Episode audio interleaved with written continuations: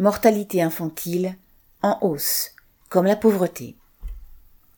Une récente étude scientifique vient de montrer que la mortalité infantile en France avait augmenté de 2012 à 2019. Comme le souligne un des chercheurs, la mortalité infantile est un point d'alerte sur la santé publique. Une hausse dénote un dysfonctionnement. La mortalité infantile est celle qui survient avant l'âge d'un an.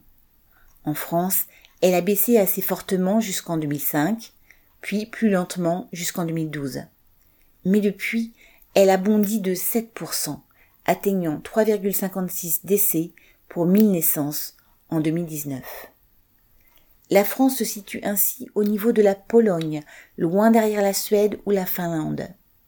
Si le taux de mortalité infantile était aussi bas que dans ces pays scandinaves, on éviterait en France chaque année 1200 décès d'enfants âgés de moins d'un an.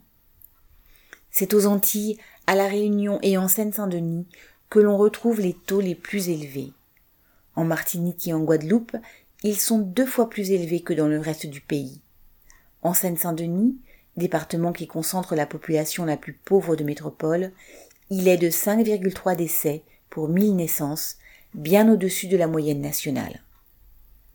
Ce n'est pas une surprise de constater une corrélation entre la pauvreté et la mortalité infantile. Les conditions de vie des mères, leur santé et leur alimentation sont primordiales pour leurs nouveau-nés. Les effets de la montée de la pauvreté sont aggravés par une politique constante des autorités sanitaires qui ont fait fermer la moitié des maternités du pays en vingt ans. Conjugué au manque croissant des pédiatres, cela met en danger la vie des enfants à naître, mais aussi des femmes qui accouchent. Lucien Détroit.